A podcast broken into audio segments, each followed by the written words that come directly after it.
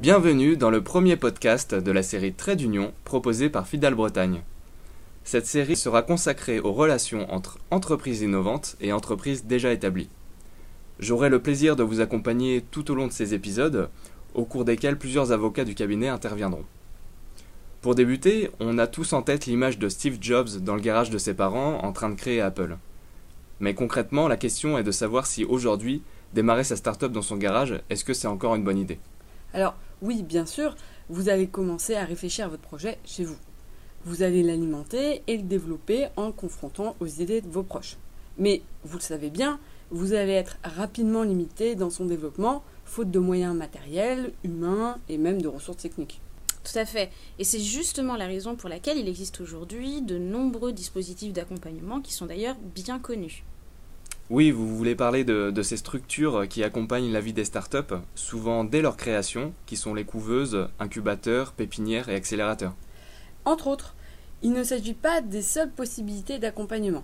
Une solution qui est moins connue, c'est l'accompagnement par une entreprise dite mature. Alors quand on parle d'entreprise mature, on parle ici d'une entreprise qui a dépassé l'étape du démarrage et qui existe depuis plus de 5 ans, quelle que soit sa taille d'ailleurs, grand groupe, PME ou ETI.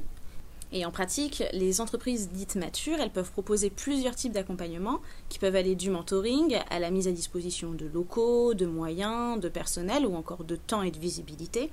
Mais il y a également la possibilité d'intégrer un incubateur ou un accélérateur créé directement par l'entreprise, de conclure des accords commerciaux ou de prévoir une prise de participation.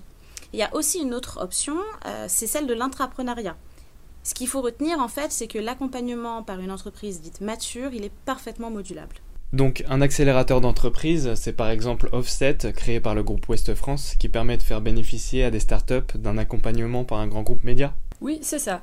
Et autre exemple, c'est celui de Breslab, une association portée par des PME et ETI et qui propose à des startups des espaces de travail, voire des laboratoires, des espaces industriels en France et dans le monde, en lien direct ou indirect avec leur activité. Alors, quelles sont les différences avec une couveuse ou une pépinière classique Ok, que ce soit via une pépinière ou par le biais d'une entreprise mature, la start-up elle peut bien évidemment bénéficier d'accompagnement et de conseils sur mesure, réseau de partenaires juridiques, financiers, marketing ou encore sur le plan de la distribution. Mais être accompagné par une entreprise mature, c'est commencer à tisser une vraie relation avec un business partner. Business partner qui, lui, est particulièrement intéressé par votre solution. Et l'accompagnement, là, se transformera au fur et à mesure en un vrai partenariat bénéfique à chacune des parties. Oui, un partenariat bénéfique pour les deux, puisque l'entreprise mature, elle, va pouvoir tirer de cette relation non seulement une capacité à identifier les projets innovants et originaux dans son secteur d'activité ou euh, secteur d'activité cible, mais également la possibilité de renouveler son core business, c'est-à-dire diversifier ses activités, anticiper ses besoins et, ce qui n'est pas négligeable, prendre de l'avance sur la concurrence. Et étant précisé que l'entreprise mature, elle peut également développer des solutions en interne via ses collaborateurs dans le cadre de l'intrapreneuriat. Par exemple, l'intrapreneuriat, c'est le cas de la start-up Okazu qui a été créée en interne par deux cadres du groupe Saretech. Et là, l'avantage pour le salarié, c'est qu'il conserve son emploi et sa rémunération tout en développant son projet. Il gagne également en reconnaissance et en perspective d'évolution, ce qui ne peut que favoriser la qualité de vie au travail. D'accord, donc l'intrapreneuriat est finalement surtout bénéfique pour le salarié. Alors, pas que.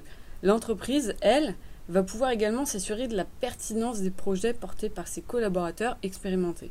Autre avantage, elle va pouvoir promouvoir sa marque employeur et surtout attirer des talents et les fidéliser, ce qui peut lui permettre donc en pratique de limiter son turnover. Si je comprends bien, c'est une véritable relation gagnant-gagnant. Tout à fait. Et comme toute relation professionnelle, cela soulève plusieurs problématiques juridiques.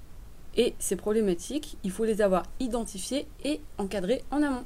Concrètement, dans le cas de l'intrapreneuriat, à qui appartient l'idée développée par le collaborateur, par exemple, ou encore comment aménager le contrat de travail de ce collaborateur, ou comment le rémunérer? Et dans le cadre d'un accompagnement de la start-up par une entreprise mature, se posent aussi plusieurs questions. Alors, en pratique, l'organisation de la mise à disposition des locaux, par exemple des moyens, de personnes, de temps, d'espaces publicitaires Est-ce que la visibilité peut être rémunérée? On peut aussi s'interroger sur les problématiques de confidentialité, de responsabilité et des droits de propriété intellectuelle entre les différents intervenants. Pour résumer, en fait, euh, la question principale qui se pose, c'est comment construire une relation équilibrée. Et c'est justement le but de la série de podcasts Trait d'Union que d'aborder ces différents sujets juridiques. Rendez-vous donc tous les premiers vendredis du mois sur la page LinkedIn Fidal Bretagne pour un éclairage juridique sur ces relations entre jeunes pousses et entreprises déjà établies.